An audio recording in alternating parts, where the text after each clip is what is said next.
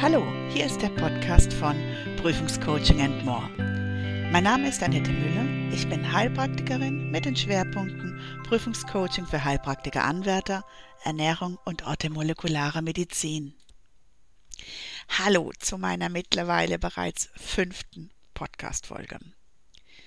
Da die Heilpraktikerprüfung nun praktisch schon vor der Türe steht, möchte ich die nächsten paar Folgen ganz dem Thema Lernen, effektives Lernen, Lernstrategien, Prüfungssituationen, Angst vor Prüfungen und so weiter widmen.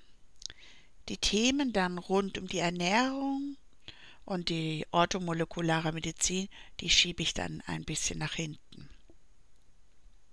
So, also Lernen, Lernstrategien. Heute möchte ich mal näher auf die Lernstrategien eingehen, ganz allgemein, nicht unbedingt speziell jetzt ähm, auf die Prüfungsvorbereitung bezogen, sondern eher, wie kann ich meinen Lernerfolg optimieren und wie kann ich mir manches vielleicht auch ein bisschen einfacher machen. Als erstes eben die Lernstrategien. Settings gehe ich näher auf die Lernsettings ein. Lernsetting heißt es, Setting heißt Rahmen, Rahmenbedingungen, also kurzum, wo lernt man am besten.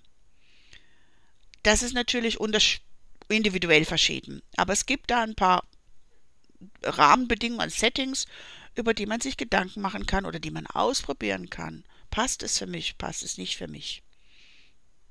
Weil die Lernumgebung und die Atmosphäre deines Lernplatzes, die entscheiden mit, wie kreativ du lernst und ob du dich dann schlussendlich an das Gelernte auch erinnern kannst.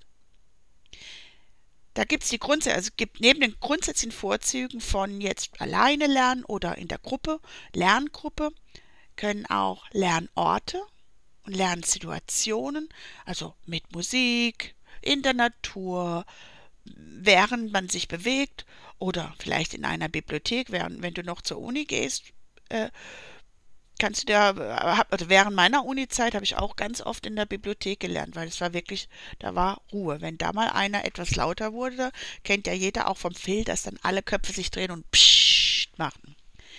Eben, also da muss man einfach einiges ausprobieren. Ist ja auch logisch, weil dass man da, wo man sich wohlfühlt, einfach besser lernt und lieber, vor allen Dingen lieber lernt. So, dann gehen wir mal auf die einzelnen Settings ein. Also, erstens mal mit Musik lernen. Da kenne ich viele, die das machen, die das getan haben während meiner Studienzeit. Ähm, oder jetzt mein Sohn lernt als ab und zu mit, mit Musik. Weil Musik kann inspirieren, das kann anregen, es kann aber auch entspannen, kann aber auch einschläfern. Entspannende Musik, das wären so circa 60 Takte pro Minute. Die entspricht ungefähr deinem Herzschlag und kann so Nervosität und Stress harmonisieren. Aber Musik kann auch ein Störfaktor wirken. Gerade wenn, wenn da, ich weiß nicht, irgendwelche Beats von 100, das regt dann eher deinen Kreislauf oder deinen Herzschlag an und dann ist es, führt es eher vielleicht zu Nervosität. Aber das muss halt, muss man ausprobieren. Probier mal aus, ob es dir passt oder ob dir nicht passt. Ich denke, das findet man ziemlich schnell heraus. Ich habe das nie gekonnt mit Musik lernen. Bei mir musste wirklich immer ganz ruhig Ruhe sein. Ganz viel Ruhe. Dann Lernen mit Bewegung. Ja, das habe ich auch schon oft gehört. Also zu meiner, äh, zum Beginn meiner Heilpraktiker-Ausbildung wurde das uns auch gesagt, dass, an, dass man nur unter Bewegung, also während Gehen, optimal lernen kann. Ich sehe das ein bisschen anders. Ich finde einfach, das ist individuell verschieden. Aber Fakt ist, dass die Griechen, also dass die alten Griechen das schon aufgezeichnet, aufgeschrieben haben, dass man unter Bewegung besser lernen kann. Jetzt fragt sich jeder, warum? Weil das kann man auch wieder sehr gut physiologisch erklären. Wenn du dich bewegst, nimmt dein Körper doppelt so viel Sauerstoff auf wie in Ruhe, wie wenn du sitzt. Hinzu kommt noch, dass du beim Sitzen Und ich denke, ganz viele machen den Fehler, dass sie nicht halt äh, liebscher und prachtmäßig aufrecht sitzen, sondern eher gekrümmt über dem Buch sitzen.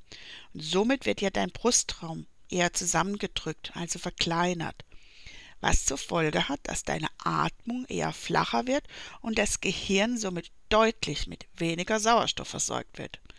Die Folge ist dann wieder, deine Konzentration lässt nach und es stellt sich eher Unruhe ein, weil ja dein Körper nun wieder versucht, diese zu wenig erhaltene Sauerstoff zu kompensieren, das heißt, deinen Herzschlag zu erhöhen.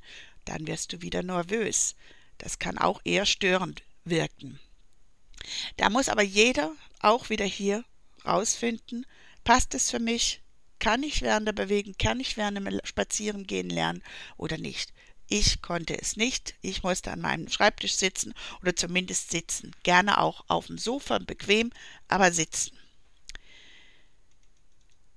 Dann gibt es noch ein Thema, einen Lernort finden, vielleicht draußen, wo du, wo du dein Gelerntes mit einer Umgebung verknüpfen kannst. Zum Beispiel der Lernort Natur. Das finde ich eine ganz schöne Sache in der Natur lernen. Weil die empfundene Atmosphäre, wenn du zum Beispiel durch einen Wald gehst oder auf, du musst nicht mal gehen, du kannst auf einer Wiese liegen oder auf einer Bank in der Sonne, diese Umgebung, dieses Gefühl wird mitgelernt. Und diese Atmosphäre, dieses Gefühl während des Lernens, das ist dann das Signal, dass du in der nächsten Lernsituation und oder in der Prüfung abrufen kannst. Das heißt, du, du stellst dir vor, du bist wieder an diesem Ort, wo du dieses Thema gelernt hast und jetzt verknüpft dein Gehirn diese angenehme Situation mit dem gelernten Stoff. Und jetzt kannst du es einfach besser abrufen, weil du eine örtliche Affirmation dazu hast. Finde ich ein ganz schöner Gedanke. Hat bei mir, also ich habe es auch versucht, ich fand es immer sehr schön, äh, im Frühling in der Sonne auf meiner Gartenbank zu sitzen. Das hat mir sehr viel Freude gemacht und da habe ich auch gern gelernt. So, das wären mal die Dinge, die es zum Thema Lernsettings gibt. Und jetzt ähm, das Thema Arbeitsplatzgestaltung. Das ist auch, finde ich, ein, auch ein sehr zentrales Thema. Und zwar eine effektive Arbeitsplatzgestaltung erhöht deine Lernzufriedenheit und somit die Effizienz, also das, was schlussendlich hängen bleibt. Und da genügen bereits geringe Veränderungen, um deutliche, wirklich deutliche Lernverbesserungen zu erzielen. Fangen wir mal an mit dem PC-Arbeitsplatz. Da gibt es ein paar Tipps, die die Ermüdung etwas verzögern, zumindest, dass die Ermüdung eher vom langweiligen Stoff, zum Beispiel äh, von den Gesetzen kommt und nicht vom Arbeitsplatz. So, Monitor. Der sollte so platziert sein, dass also Monitor und auch Tastatur und Sitzplatz sollte so arrangiert platziert sein, dass ein ermüdungsfreies Schreiben gewährleistet ist.